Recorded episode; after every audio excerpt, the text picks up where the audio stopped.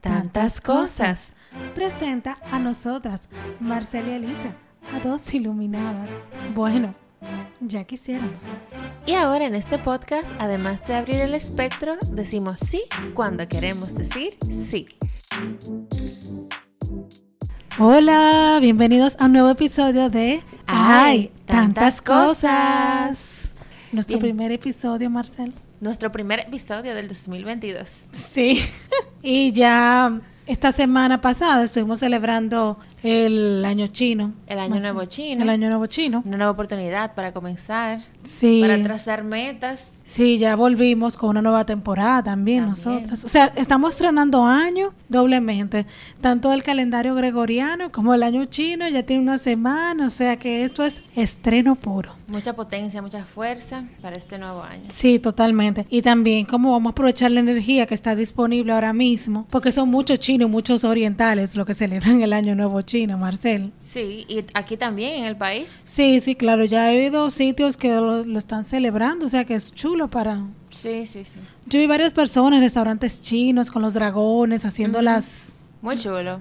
Había una, inclusive hubo un evento que se celebró, no recuerdo bien en qué localidad, pero el año pasado fue como, el año antepasado fue en el año chino, pero en este que yo fui, y el año en el 2021 yo creo que no hicieron, pero hice- Yo eh, creo que no, que en el 2021 no hubo por el tema de la cosa esta que anda por aquí. Ajá, bueno, yo realmente no, no recuerdo el año que fui, creo que fue en el 2019. Tal vez fue en el 2020 que tú fuiste. En el 2020, bueno, sí, sí, fue como al principio. Sí, porque al principio de Que febrero. había una feria y una cosa de fue muy chulo, pero este año eh, lo hicieron, no recuerdo mucho, pero realmente vi videos y se vio chulo. Esto es una gran celebración para ellos.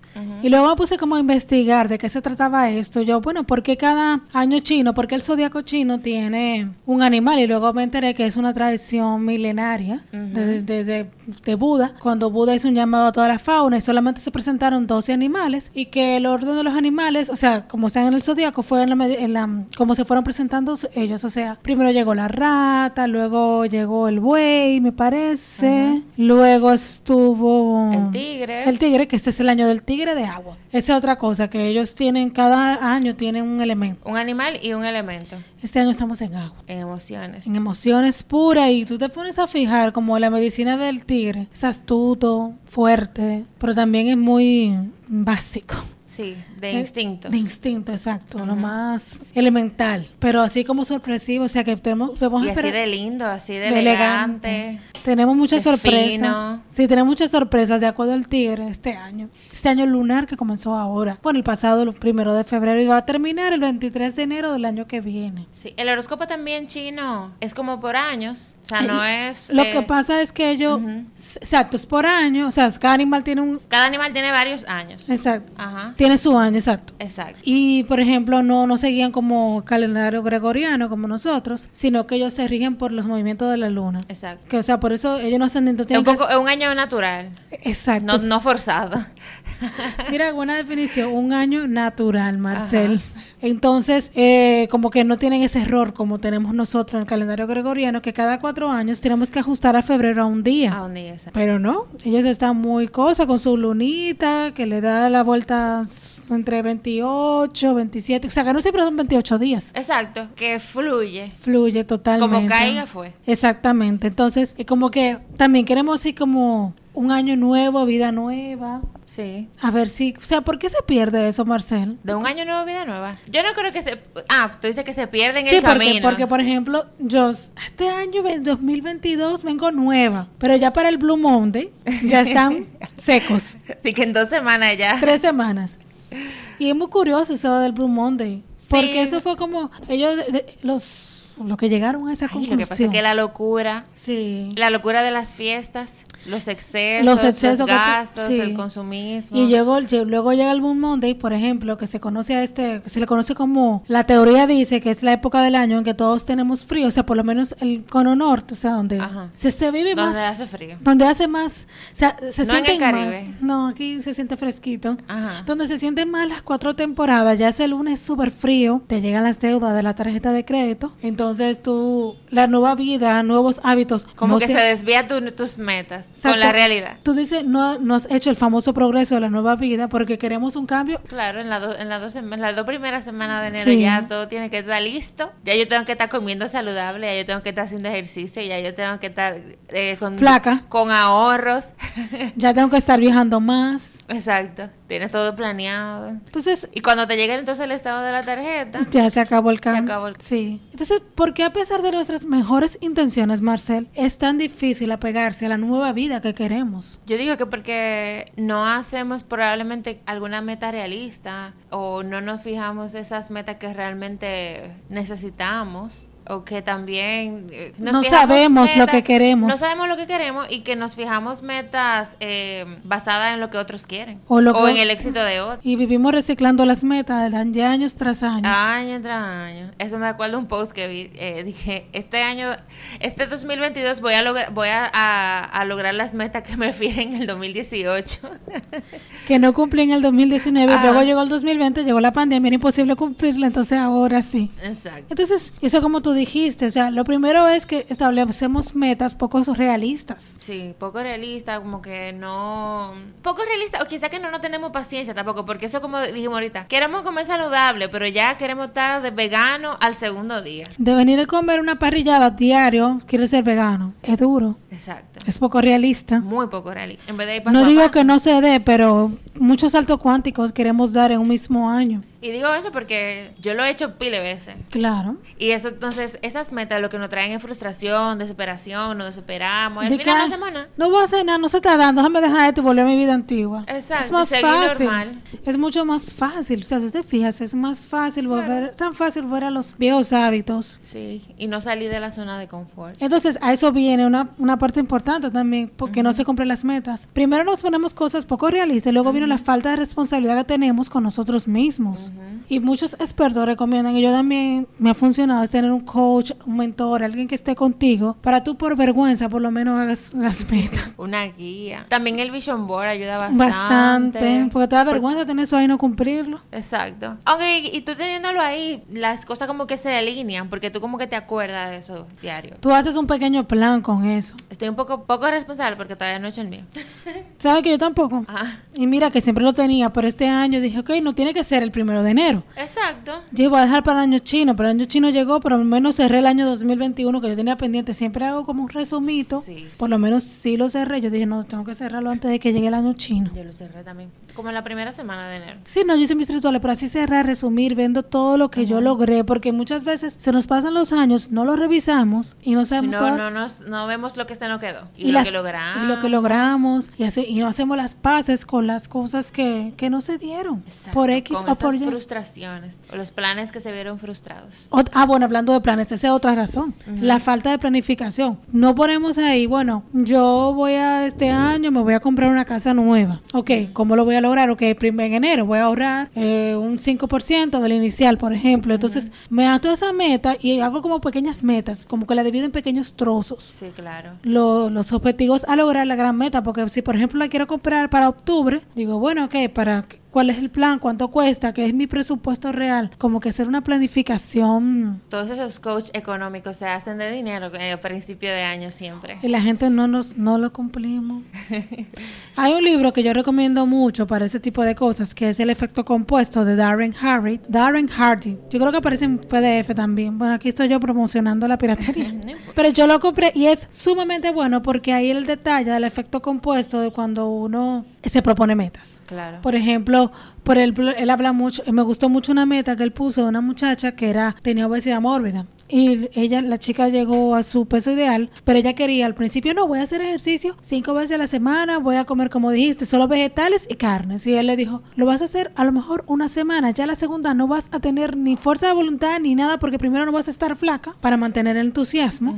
Y segundo, no es posible, no tienes el hábito. Entonces, lo que la- entonces tampoco tú tienes el, el cuerpo que te permite hacer ejercicio, porque era tan obesa que no podía hacer ejercicio. Entonces le Primero dijo, tenía que hacer dieta. no, él le dijo, primero vamos a empezar a, que me gustó mucho, lo que tú vas a hacer primero es que vas a ponerte la ropa de ejercicio. Solamente eso. Y ya por eso es tonto y es, comienza por ahí. Duró una semana poniéndose la ropa de ejercicio, pero ya, ya al tercer día ya, ya quería hacer ejercicio, porque el primer día ni siquiera se quería poner la ropa. Okay. Luego la semana siguiente, ok, tú vas a caminar 10 minutos, solamente 10 minutos. Y ella le fue fácil, porque hay que hacerlo difícil, fácil, dividirlo en pequeños trozos. Claro, así que se empieza. Y ya luego entonces le dijo que ya hiciste 10 minutos, entonces ahora vamos a eliminar, por ejemplo, los aceites refinados. Vamos a cambiar las grasas que tú consumes por grasas buenas. Fíjate cómo fue todo paulatino, que tú ese hábito lo fuiste incluyendo poco a poco y ya fue muchísimo más fácil. Pero él es nutricionista. No, la- eso fue él diciéndole porque Ah. él sabía. Y luego entonces, ya cuando eliminó los aceites, entonces empezaron a agregar, a medida que fue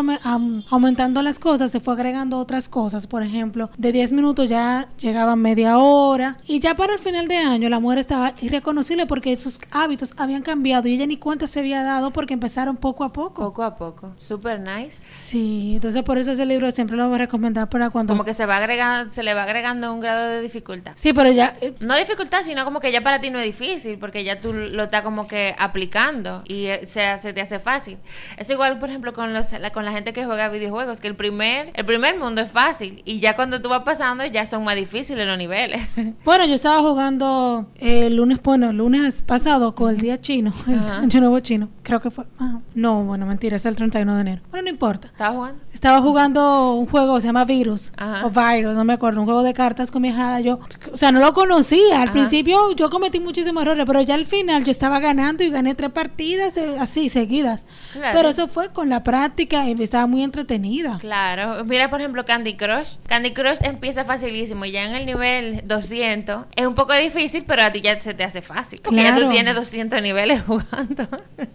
es más o menos así. Y ese tipo de práctica hace también crear la confianza en uno mismo de que uno puede lograr las cosas, porque esa es una también de las de las cosas que no nos permiten lograr la meta, Claro. que es, es la falta de confianza en uno mismo. Entonces uno tiene que empezar a construirla paso a paso. Claro, pero entonces tú, o sea, la falta de confianza viene cuando tú dudas que tú lo puedas lograr. Porque la meta que tú te pusiste y, y, y por lo menos el plan de acción que tú estás teniendo, quizás no para ti, para, para como tú eres, no es lograble. Claro, porque a veces copiamos el plan de acción de otra persona que no Exacto. sabemos de dónde viene. Exacto. Entonces, siempre ponerlo lo más llano posible para uno mismo. Algo que tú puedas lograr, que tú te puedas sentir orgulloso. Adaptado a uno. Claro. Porque si tú dices, ay, voy a pasar de, no sé, de... A veces queremos, no sé, como ser nuestro propio jefe. Exacto. Y queremos lograrlo vendiendo en multiniveles. O sea, no, o sea, porque alguien dijo, fulano se hizo millonario con esto. O una tienda virtual. Ajá. No sé. Pero a lo mejor eso no es lo tuyo. Lo tuyo es otra cosa. O nos da ansiedad eh, también ver que otras personas tengan como que ese éxito haciendo algo que tú entiendes que tú también puedes hacer, pero tú no tienes el mismo, no, no, no haces lo mismo no tienes el mismo éxito, porque no es tu camino. No, y además no es que no lo puedas hacer, no es eso. A lo mejor es que tú no, no, tú vas por otro camino. Exacto, porque eso es porque tú ves que esta persona tiene éxito, tú quieres también tenerlo, entonces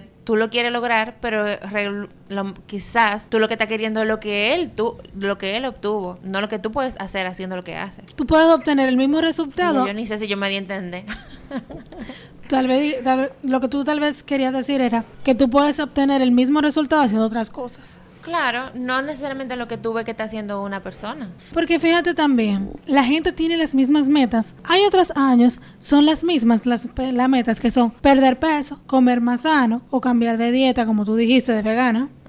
Ponerte, eh, pasar más tiempo con la familia, pasas la primera semana de enero y ya. El día de Reyes se acabó eso. Ser más consciente y cuidar tu salud mental. Vas al psicólogo, al terapeuta una vez y cuando te encuentras con el monstruo, tú no quieres volver. Ordenar tus- va. fu- fuiste una vez y ya. Ordenar tus finanzas y reducir los gastos. Tú lo puedes hacer en enero, que es un mes de, histórico de, De recogimiento. de recogimiento. Pero llega San Valentín y ya. Ya la semana que viene es San Valentín. Sí, sí, sí. sí.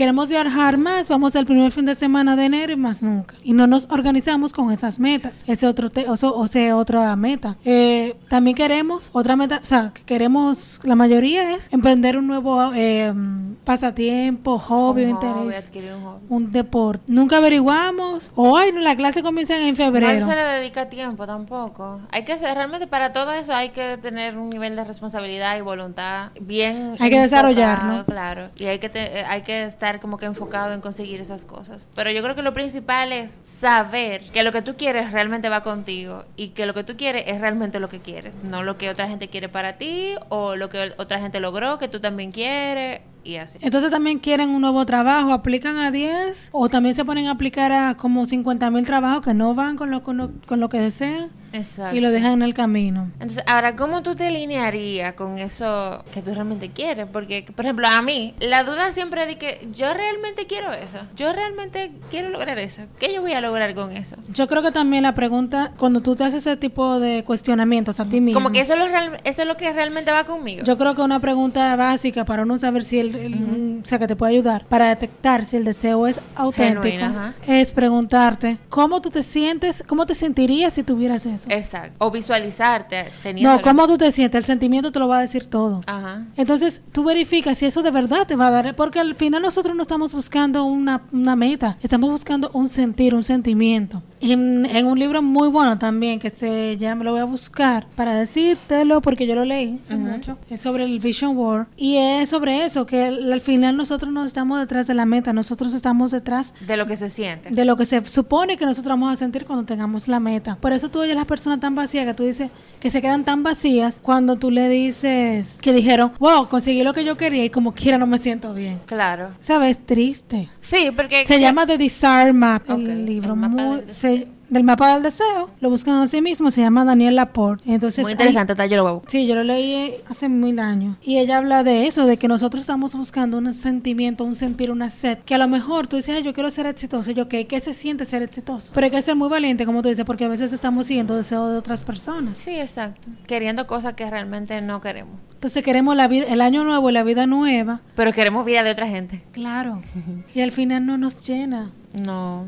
Entonces, así es. Sepamos nuestros quereres. Y así como para resumir un poco de lo que hemos hablado de la vida nueva que deseamos, es dividir como que hace un plan de acción. De acuerdo, conociéndonos nosotros mismos, sabiendo, o sea, no ponerte que te va a levantar a las 5 de la mañana a hacer ejercicio, tú sabiendo que tú eres una persona de noche, que no lo vas a hacer. O si lo quieres implementar, no comiences el primer día levantándote a las 6, no. Creo que lo primordial para este año es saber qué es lo que quieres y fijarte las metas que sean realistas. Sí, como que hagamos este año tal vez no una nueva vida, sino una nueva persona. Que esa nueva persona es la que se va a generar la nueva vida, Claro. con nuevos hábitos y compromiso. Claro. O sea, hay que también recordar que no, no estamos buscando perfección, sino progreso. Un camino más, un escalón más. De que yo no estoy igual como el año, o sea, hace cinco años, porque nos pasamos reciclándonos una y otra vez. Una y otra vez.